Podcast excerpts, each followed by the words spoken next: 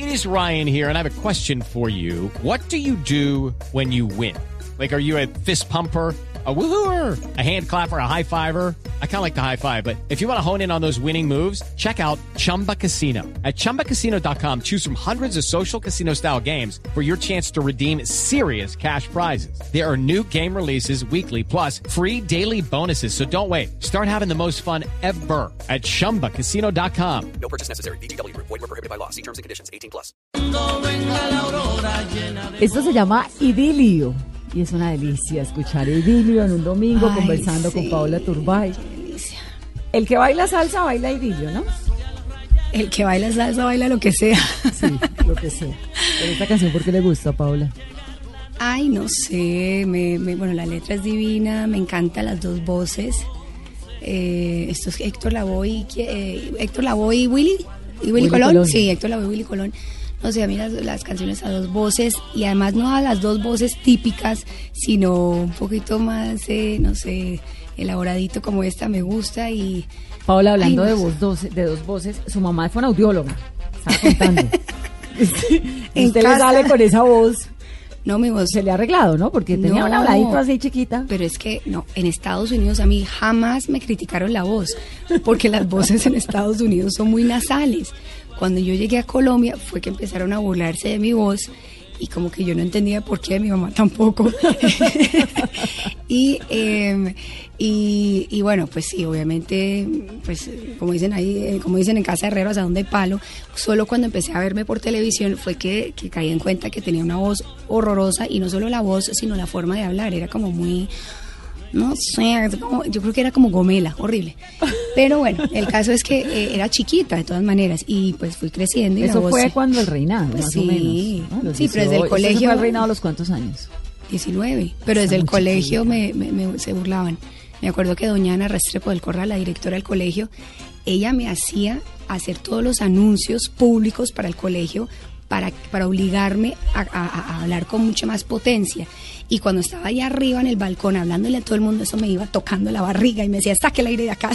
Lo que pasa es que yo creo que ella toda la vida pensó que iba a ser eh, presidenta de la República, porque ella, ella, ella decía que yo iba a ser importantísimo para el país. De hecho, mis calificaciones cuando me gradué escribió ser a una persona muy importante para el país. Eh, no se imaginó que iba a ser reina, pero bueno. pero entonces... Pero eh, entonces, ¿qué pasó con la voz? pero bueno, nada, yo pienso que pues uno al verse, cuando uno se ve en las fotos mal parado, uno te- empieza a pararse bien. Cuando uno se oye con cierto tonito en televisión, pues, pues entonces empieza uno a de pronto hacer cambios inconscientes, eh, aunque nunca tuve la intención de cambiar la voz, porque es uno de mis sellos. eh, a mí me Claro. reconocen es por la voz. Entonces, eh, entonces también pues me parecía interesante. Pero resulta que ahora, eh, años después, me han descubierto un defecto de fábrica y es que tengo un pliegue en una de las cuerdas.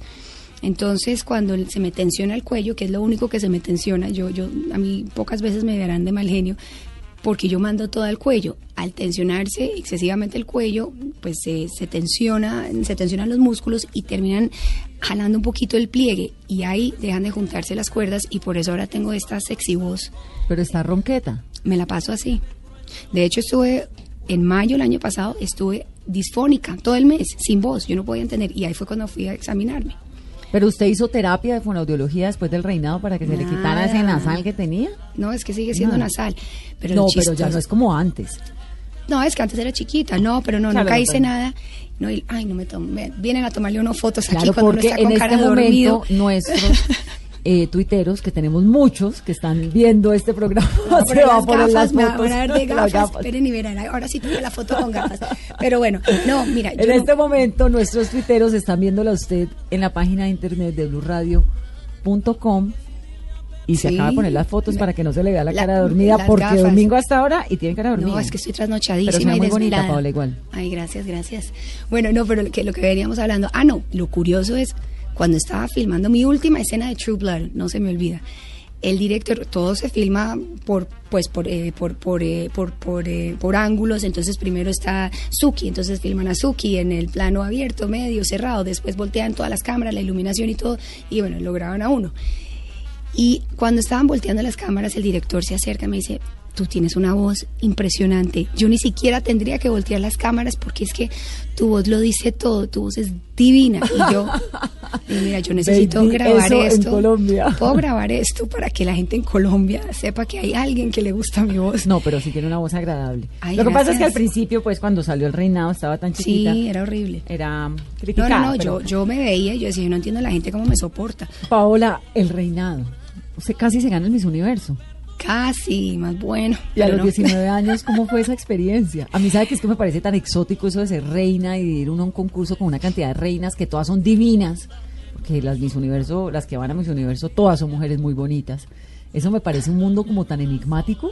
Eh, ¿O está no, siendo no? muy, muy elegante y muy... ella le parece horrible, yo sé. No, no, ¿sabes Como que cuando no? uno dice, es muy No, interesante. señora. No, porque yo cubrí Miss Universo. Yo cubrí un Miss Universo en Ecuador y cubrí un Miss Universo en Panamá. Hace muchos años, cuando trabajaba en CMI Claro. y hacía entretenimiento. Ajá. Y recuerdo que estas reinas era cada una más hermosa que la otra, pues.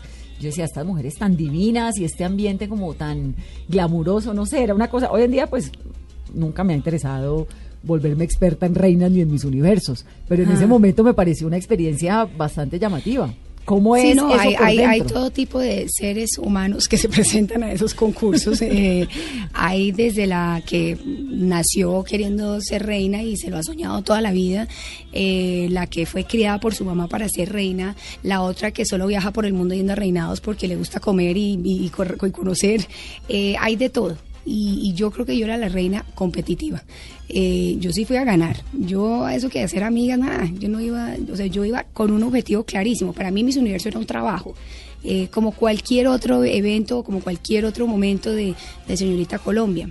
Igual como lo fue en Miss Colombia. Para mí era, era una competencia casi que laboral. Eh, porque para mí, o sea, yo no necesitaba que me dijeran que era bonita, yo sabía que era bonita, eh, pero igual tampoco me interesó en la vida. A mí de chiquita nunca me criaron diciéndome que era bonita, yo me di cuenta que era bonita como a los 15 años, eh, cuando llegué a Colombia, eh, porque obviamente en Estados Unidos pues las bonitas eran las rubias o azules y yo era mm, pues la morena ojiverde exótica, pero para ellos no era bonita. Y en mi casa nunca fue un tema importante. Entonces me vine a dar cuenta de eso después, eh, así que mi personalidad no se había construido alrededor de la belleza. Y llego yo allá, bueno, y cuando fui a, al Miss Colombia, pues aunque es un concurso de belleza, yo lo que siempre he sentido es que es un concurso que, que busca o que celebra pues a la mujer colombiana en este caso y, y que es una oportunidad para la mujer eh, desde su posición de mujer trabajar por, por la comunidad y por la sociedad. Eh, y por eso yo lo, lo asumía como una casi que una competencia para un trabajo eh, de representar a la mujer colombiana y de hacer una infinidad de cosas que afortunadamente las pude hacer eh, en, en- en todo el Fue en país. Filipinas, ¿no? Eso fue, eso- universo. no, el mío fue en, en Tailandia. En Tailandia. Entonces, eh, asumiendo pues ya mi rol de señorita Colombia, habiendo ganado, eh, uno de mis proyectos o uno de mis tareas, porque para mí, no- y me, y me preocupa mucho que la gente piensa que eh, la única función de es ir a Miss Universo, no, esa es una más de sus funciones. Entonces, para mí era una más, pero una más que tenía que cumplirlo bien y que tenía que, que ganar. Entonces yo allá siempre estuve pues eh, lista de primera por la mañana, era la más entusiasta, era la más eh, participativa, la más disciplinada, porque además yo sabía que tenía el- la obligación con mi país de, representarlo bien. Me llevaba la bandera de Colombia, la camiseta y, y para mí eso es un, peso importante y, lo que te digo, para mí era un trabajo de embajadora. No era, es que mucha gente vaya a concursar por ellas, entonces eh, piensan que es un paseo para ellas, y no, eso no es una cosa personal, es una cosa del país. Entonces, eh, entonces claro, yo desde ahí pues veía que había todo tipo de personajes, eh, unas de las cuales pues me hice amigas. ¿Se hizo amigas? ¿Que le haya durado alguna No, pues hace, hace, unas, hace 15 días estuve con la Miss Ecuador, con Soledad Diab, que es la única pues que, que, que realmente fue amiga mía y estuve en Ecuador lanzando el perfume y nos vimos allá. Pero, pero sí es, o sea, casi que para cualquier socióloga o antropóloga o, o psicóloga ir a un Universo es, es hacer un trabajo de campo bastante interesante. Claro. Es más, yo hubiera hecho mi tesis de grado sobre en. Paola, si en este momento le propusieran ir a Miss Mamá Internacional, a otro reinado, no sé, cualquiera, ¿iría? No, no, no, no, ya no. No, no, no, porque, porque en ese momento, pues, yo estaba en la universidad y tenía, nada, una obligación en la vida, que era ser estudiante. Eh, y podía, es más, mi mejor amiga fue la que me lavó el cerebro porque yo nunca quise ser reina, pero ella, ella me dijo, mire todo el trabajo social que usted hace desde su carrera, usted se la pasa por allá en, en, San Victorino y en, eh, bueno, en todo tipo de, de lugares, eh, pues porque todas mis investigaciones yo quería hacerlas con gente que necesitara, necesitara un aporte pues a nivel de investigación. entonces me decía, imagínese usted reina, pues todo lo que puede hacer. Y, y, y, por ese lado fue que, fue que me convencieron. Pero porque también tenía tiempo para hacerlo. Hoy en día yo irme a viajar por el mundo, eh, no, de pronto sería embajadora más adelante. o sea, yo sí quiero ser una embajada, de a mí que me puedo pensarlo. Pero cuando mis hijos se gradúen, por ejemplo. Paola, eh, pero ¿por qué no ganó Miss Universo? Sí, la otra que ¿cuál fue la que ganó ese año? Namibia. No era tan bonita, una mona, ¿no? Altota. Sí. Bueno, de pronto por el tema africano. No, era blanca. Sí, eh, me acuerdo, era una blanca mona, ah, larga, muy grande. Pero, ¿qué tema africano? ¿Por África? Por ¿Qué África, pasa, ¿qué que siempre hay que pararle bolas a África. No, eh, no, no, no. A ver, yo esto yo nunca lo, pues ya lo he ido comentando en los, en, los últimos años porque ya no me importa. No lo iba a comentar recién llegada porque iba a sonar como una mala perdedora, pero, pero cuando, cuando pasó eh, la coronación, se me acerca el jurado y me dicen, mira, nosotros no sabemos qué pasó, pero hasta hace tres horas tú eras Miss Universo. Y yo, ah, bueno, pues yo decía, ah, me lo están diciendo para hacerme sentir bien. Bueno, me quedé así. Y en la comida con el presidente, el director de Miss Universo, eh, se nos acercó a mis papás y a mí y, nos dijeron... ¿El señor Trump? no. antes del señor Trump. Si esto hubiera sido un año antes o un año después, Paola es Miss Universo. Este año, infortunadamente, no puede ser. Y nos quedamos pues como, como desconcertados, pero bueno, igual yo estaba feliz con mi segundo puesto porque nunca había llegado alguien a ese lugar después de Luz Marina Zuluaga. Y después cuando vino la Miss Universo a, a Colombia, la chaperona le dijo a Doña Tera, le dijo, sí, o sea, que nos dio mucho pesar que Paola no era sido porque era, yo era la consentida. Años después yo voy a Mis Universo o hasta en ABC que he trabajado, me encuentro con los camarógrafos y todos son adorados conmigo. Entonces, decían, es que era nuestra consentida y pues casi que le aceptó que era yo eh, pero que no podía hacer hasta que Colombia no solucionara su, su, situación, porque ellos no podían llevar a una mujer por todo el mundo a que hablara por la mujer, pero que fuera bombardeada por preguntas de narcotráfico y, y narcoguerrilla, que era una época sumamente difícil. Eso dicen ellos. Ahora, que si gane o no gane, no tengo ni idea pero ah, pues me dio mucho pesar eh, saber que hubiera podido ganar, porque, porque yo sé que hubiera hecho una labor impresionante. Bueno, igual la ha hecho Paola. ah, pero hubiera hecho más.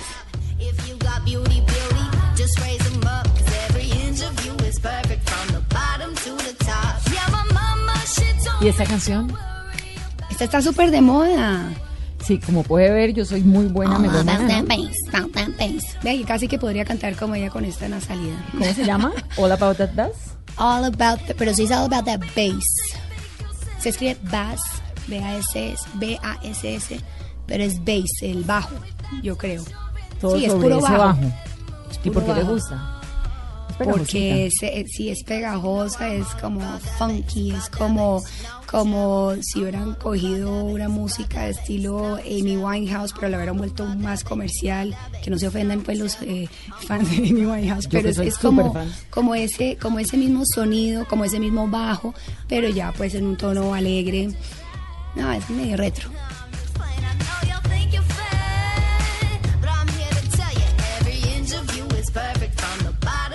Hay un proyecto en el que usted está muy metida ahora que es Indivo, Festival de Cine para Bogotá. ¿Qué es Indivo? Indivo es em, bueno un proyecto que acabamos de lanzar con con bueno con Alejandro Alejandro y yo somos cofundadores con Juan Carvajal que Alejandro es su esposo Alejandro Alejandro Estrada. mi esposo con Juan Carvajal mi socio en otro festival que tenemos en Nueva York y con los los, eh, dueños de Click Clack el hotel Click Clack eh, que son bueno unos sollados, Tomás Beltrán y Juan Felipe Cruz. Eh, que gracias a Dios nos encontramos con ellos porque le han puesto una dosis de creatividad y nos han permitido convertir este festival en toda una experiencia, porque la idea es convertir el festival en una, experiencia no solo para los que van a las películas, sino para toda la ciudad. Eh, Indigo viene, bueno, de, de, ya un proyecto que tengo yo en Nueva York, que es el Colombian Film Festival, que empecé a apoyar desde, desde sus inicios hace tres años. El Festival de Cine de Colombia. No, Sí, el Festival de Cine Colombiano en Nueva York y, eh, y al cual me vinculé después de, después de la última versión y junto con su director pues decidimos traer un festival de cine independiente a Bogotá. Eh, no existe, bueno, existe uno, pero, pero, pero no es el, el festival El- que no se el que se sueña. ha soñado. Sí, ni el que los cineastas se, se sueñan. Entonces, eh, entonces lo que hicimos fue traer una, una serie de películas ganadoras de festivales de todo el mundo. Eh, para durante un fin de semana lanzar lo que va a ser el festival el año entrante. Trajimos eh, bueno, a Lauren Hammonds, que es el, el director de Tribeca Cinemas, que es, que es el, el curador de, del festival de Tribeca. Trajimos a Darío Lopérfido, que es exministro de Cultura en, de, de Argentina y además eh, creador de Bafisi.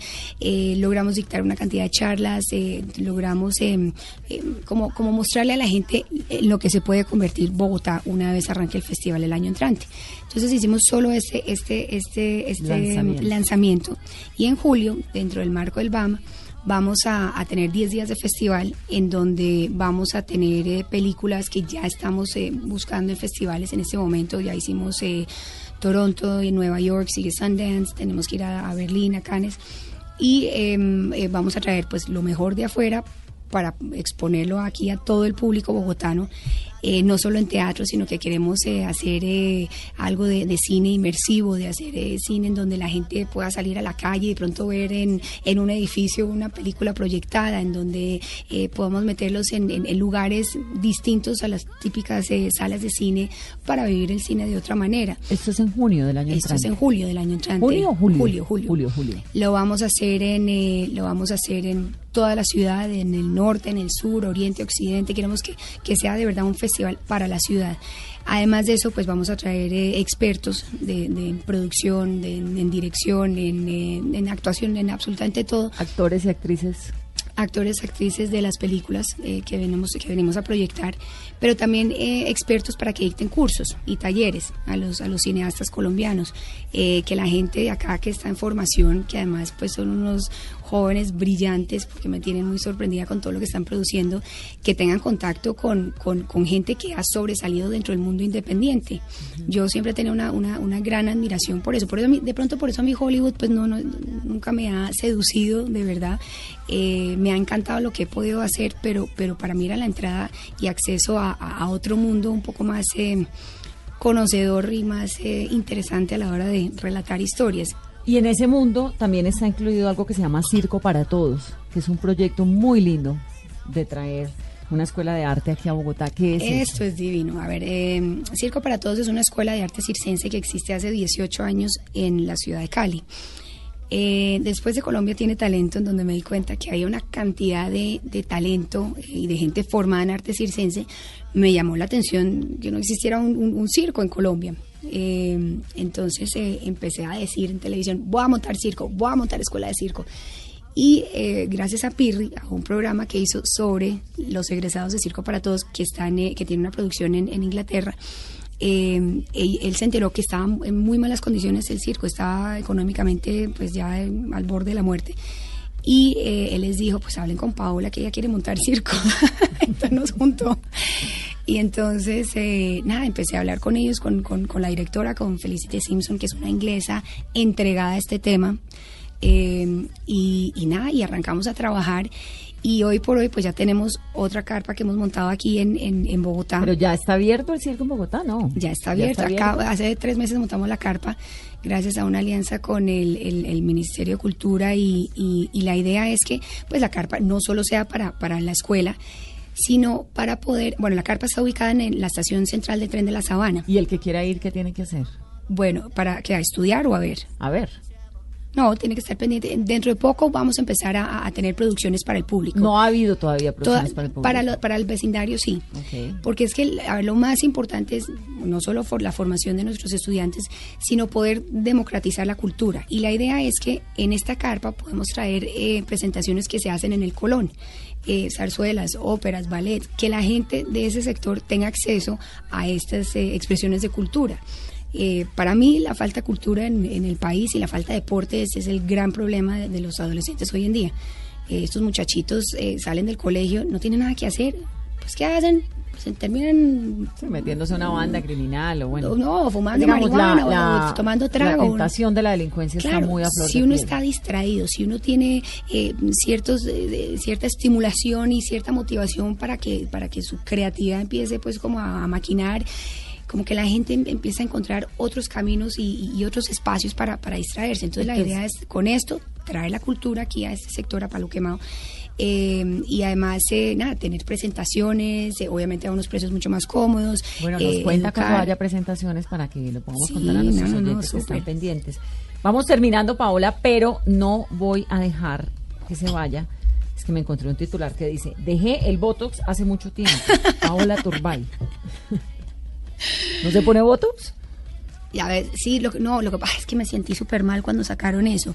No, yo me he puesto Botox en ciertas épocas de la vida. La primera vez que me lo puse fue para las noches de Luciana, porque grabamos en la playa y con tanto sol y el reflejo de la luz en- en la arena arrugaba mucho la frente, entonces me tuvieron que poner Botox.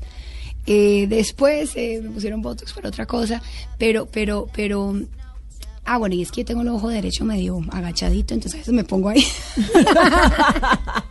Para igualarlo. Para igualarlo, porque como muevo la izquierda. Pero cuando, eh, cuando di esa entrevista, hacía por ahí dos años no me ponía Botox porque eh, para, para ciertos personajes que tenía en, en Estados Unidos, sobre todo pues para una bruja en la época de la Inquisición, Pues hay que pues hay que estar arrugado y hay que arrugar la frente, entonces sentía que no me estaba funcionando. Pero ¿cómo se cuida?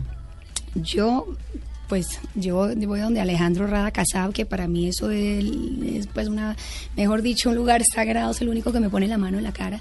Eh, bueno, tengo otra, otra dermatóloga que se llama Judy Palencia, que es buenísima. Apunten pues.